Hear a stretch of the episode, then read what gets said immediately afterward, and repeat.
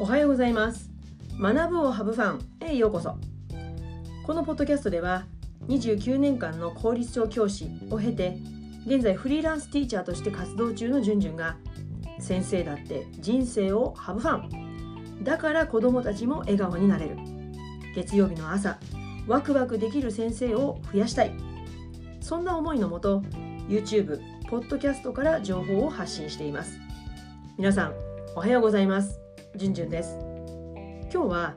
イエナプラン教育って何ですか？というテーマでお話をします、えー、私今日本イエナプラン教育協会の主催の、えー、イエナプラン専門教員資格を取得するために研修会に参加しています。先日も第1回目が行われたんですけれども、えー、その勉強会のねアウトプットということで今日このね音声を取っていきたいと思ってます。まあね資格が取れるっていうのもまあメリットなんですけれども、まあ、それ以上にこう自分の中の教育に対する考え方を深めていきたいなと思ってまあお金を払ってこの講座をね受講しているんですけれども、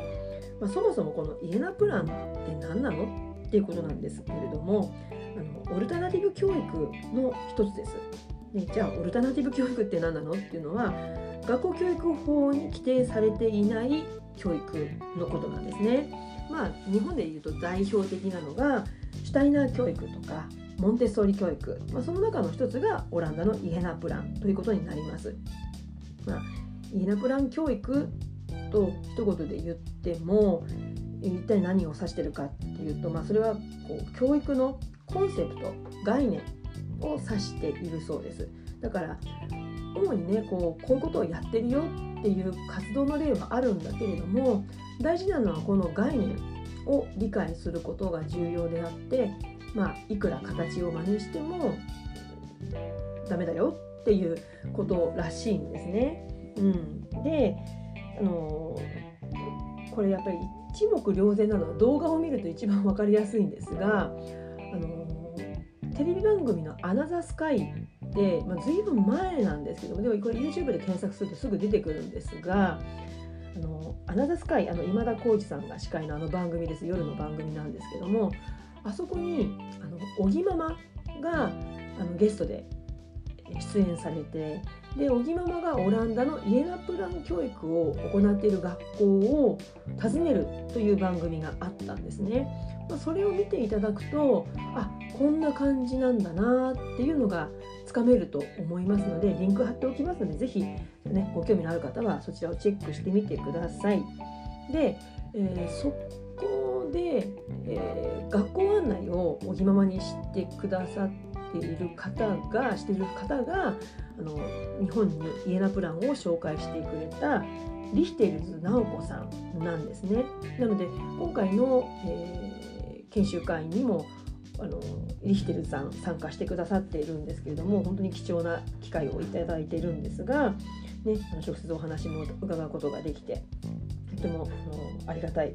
場所なんですけれども、うん、なので動画を見ていただくとこんな雰囲気っていうのが伝わると思います。でうん言葉だけで説明するとすごく難しいんですけれども私がイエナプラン教育ってってこうイメージした時に浮かんでくるのが4つなんですね。日本の今の学校とは違う部分がふわっと浮かんでくるのが4つなんです。まず1つ目が、えー、サークル対話というのが行われています。まあ、これは随分今日本でもやってる先生増えてきてるとは思うんですけれども、うん、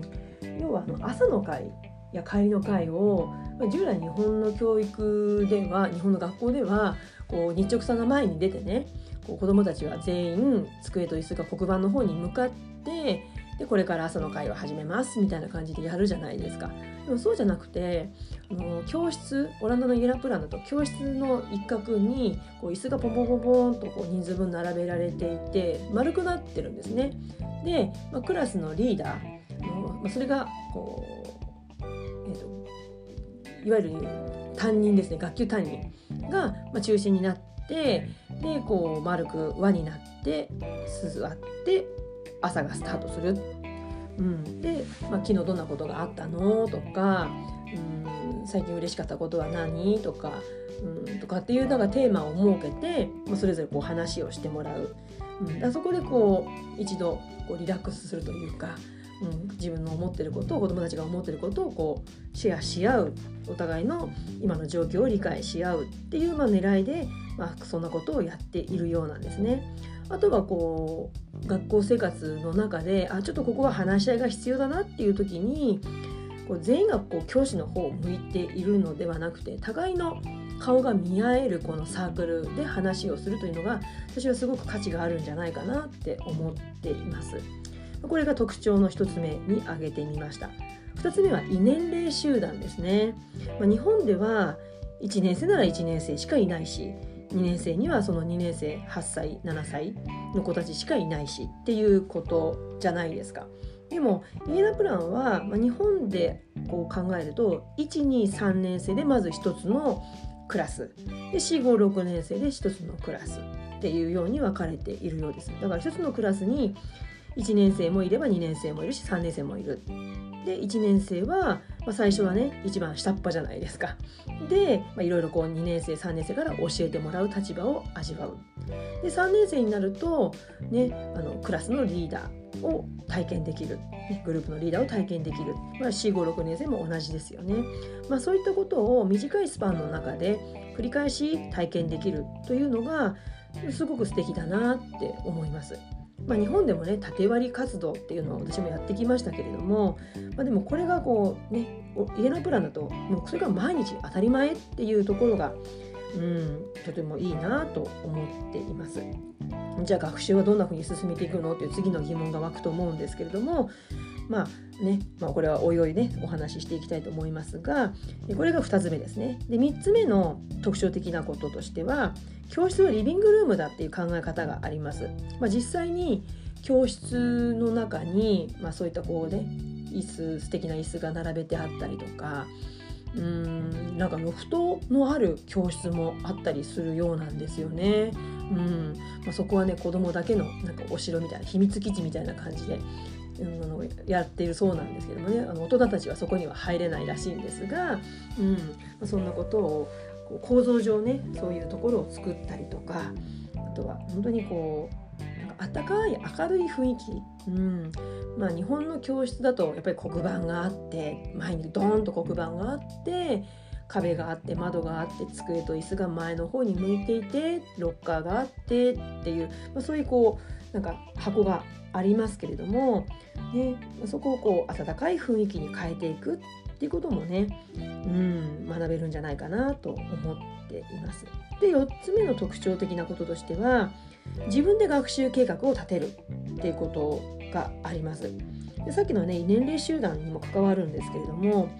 ぱりこうリーダーですね担任が1週間のね、A さんだったら A さんは1週間でここまで進むといいよっていうゴールを設定してあげてで毎週月曜日の朝に1週間のそのやらなきゃいけないやる仕事ですよねを子どもたちが見てそれを時間割を自分で組み立てていくっていうことをやっているそうです。まあ、そうすると自分で学習計画を立てるのでそこに対する責任やモチベーションも、うん、できますよね。うん、っていうこと。でも日本はやっぱりこう全てを握っているのは担任なので、うん、子どもたちは一体今日はどこまで進むんだろうっていうの分かんなかったりするからどうしてもこう受け身にならざるを得なくなるっていうところがこう違いとして挙げられるんじゃないかなと思います。まあ、これがイエナプランの特徴として、まあ、他にもねいろいろあるんですけれどもこう目立つところで挙げてみました。で私が今回の研修でこうすごくこう胸に刺さった言葉をリヒテルさんから頂いて、まあ、それを自分なりの言葉でこうお話しするとイエナプランの教育今ねこう公立の学校でも、まあ、個人レベルでね実践されている方がたくさんいるし、まあ、学校として取り組んでいるところもあるしまたはイエナプランっていうところを歌って学校を作っているところもたくさん出てきたようです。うん、ただねそういった中であのいくら形だけを真似してもやっぱり根本のそのコンセプトを理解してで実践していかないとそれはもう表だけの、うん、表面面になってしまうよ、うん、とにかくコンセプトを理解することがとても大事だ。そしてうん私イエナプラン学んだからこれで OK とかね。イエナプランがすごいんだとかっていうことじゃなくってやっぱり常に自分自身で新しいものを学んでいく。そういう姿勢がすごく大事だよ。だから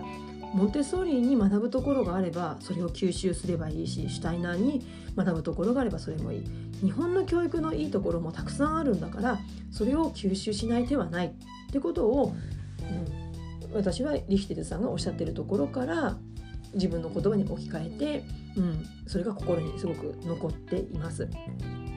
まあ、常に自分を最新の状態にして子どもたちの前に立つっていうことが教師としてはとても大事なんじゃないかなっていうことを、うん、そこもリヒテルさんから学んだように感じています。うんまあ、今日はこうイエナプランの、ね、専門教員の資格をの研修を受け始めた私が、まあこうね、イエナプランでこんな教育だよってことを紹介したくてこの動あの動画音声か音声を撮ってみました、まあ、少しずつね研修が進んでいくので、まあ、その都度学んだこと心に残ったことをこのポッドキャストでもシェアしていきたいと思っています、えー、今日は家なプラン教育って何ですか？というテーマでお話をしました、えー、この音声コンテンツはポッドキャスト学ぶをハブファン YouTube チャンネルじゅんじゅんブログで配信しています。チャンネル登録お願いします。月水金曜日の週3回更新しています。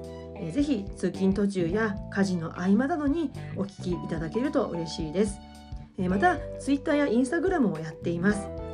YouTube、Spotify の自己紹介欄のリンクからぜひチェックしてみてください、まあ、主に教育のことについて、え写真や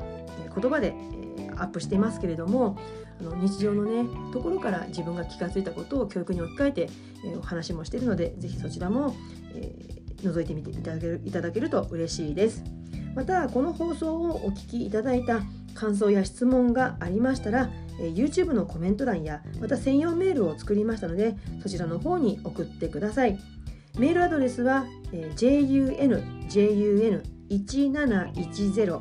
edu アットマーク gmail.com です。それでは次回のポッドキャストまで。Let's have fun! Bye!